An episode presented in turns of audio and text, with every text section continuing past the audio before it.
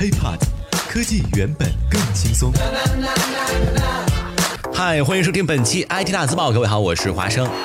眼下呢，火爆的共享单车还没有盈利呢啊！这厢 ofo 和摩拜们正上演着攻城略地的一个激情大战啊！一边呢，这个摩拜是在微信里边限时推广，而 ofo 呢，则是正式入驻支付宝，而且还宣称免费啊，免费骑。但是呢，眼下的这些火爆的共享单车还没有盈利呢。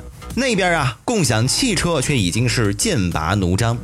日前，北京市交通委相关负责人在接受采访的时候就表示了，说这个北京将会推进分时租赁汽车网点的一个布局。年底的时候呢，分时租赁汽车预计将会达到两千辆。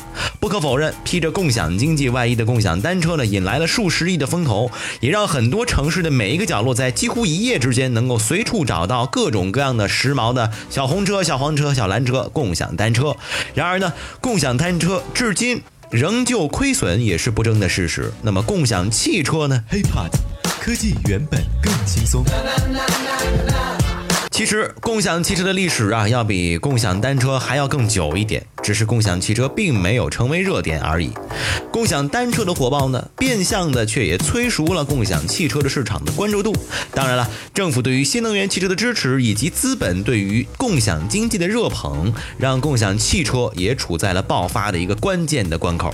政策支持、资本的热捧固然是好事儿，但是共享汽车这个所谓的弄潮儿啊，处境依然。华生觉得非常的尴尬。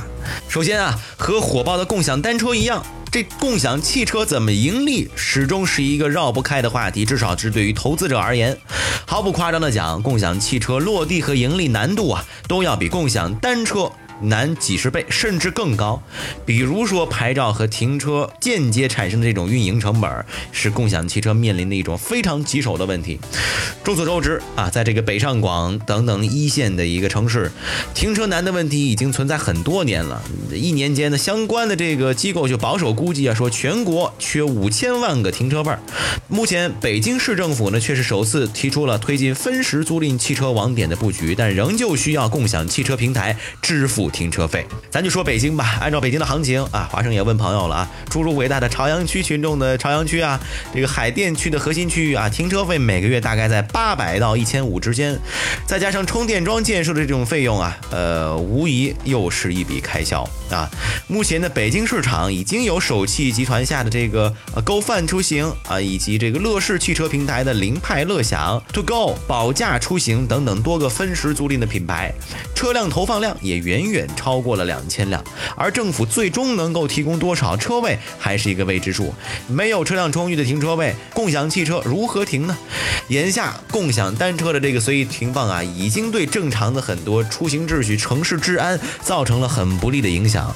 那么如果一旦啊，呃，共享汽车再来一个停放失控，政府迫于舆论压力，或许取缔共享汽车也不是不可能。除了停车位之外，共享汽车的牌照啊也是一个难题，因为北上广深啊，尤其是北京和深圳这个汽车牌照需要摇号，而上海的汽车牌照呢，则是需要出钱来进行竞拍。停车位、汽车牌照都需要共享汽车平台付出更高的成本。当然啊，困境还不止这些。举一个简单的例子吧，假如消费者驾驶共享汽车之间出现了违章怎么办？按照租车行业的规定呢，这个租车期间的违章由驾驶人承担。然而，共享汽车并没有针对租车呃违章的这个约束啊和这个惩罚机制。一旦乘客你说拒不处理违章，共享汽车平台就必须自己来解决罚款和扣分等等的问题。包括一些交通事故、一些治安案件，所有的这些事情啊，如果想推行，都需要一个非常详实和缜密的规则来进行支撑。可能有的朋友会说啊，你来保险公司不就行了吗？但是啊，这共享汽车一旦出现了交通事故，除了驾驶人、事故方、保险公司之外，共享汽车平台也肯定必然要参与其中来进行处理。如果说驾驶人的这个经济还款能力，你说万一要是不足了怎么办？共享汽车平台呀，肯定怎么着都绕不开成为替罪羊。当然了，在之前呢，网络上还报道过关于这共享呃网约车啊，在运营当中还出现了一些呃钱财丢失啊等等的事件。你说这共享汽车啊，同样的。问题肯定更不可避免。哎呀，这想想说到这个层面呢，可能还需要一定的法律来进行支持。那么现在共享汽车平台的状况怎么样了？咱们刚才不是说了吗？这共享汽车呀，其实发展的时间远比共享单车还要历史悠久，只是没有被大家关注而已。早在二零一四年七月，还没来得及举行一周年庆的 c o c a r 就宣布倒闭，正式解散团队。同年十二月，保驾租车对外宣布大幅裁员三百人。不久前呢，乐视的凌派乐享也仅以九百五十万就卖掉了乐电出行汽车租赁公司百分之五十的股权，倒闭或者是死亡，根源呢都是缺钱。毋庸置疑，盈利是共享汽车的生死线。那么除此之外，共享汽车还需要很长的路要走。总结一下吧，和共享单车相比呢，共享汽车是一种重资产的商业模式，投资更大，回报周期更长。那么眼下火爆的共享单车还没有盈利呢，共享汽车盈利啊，则更是困难重重。虽然说很多这个市场调研机构这个数据很诱人，但是不少共享汽车，刚才咱们讲的平台因为亏损而倒闭，这也是不争的事实。所以说，共享汽车前景如何，还是一个未知数。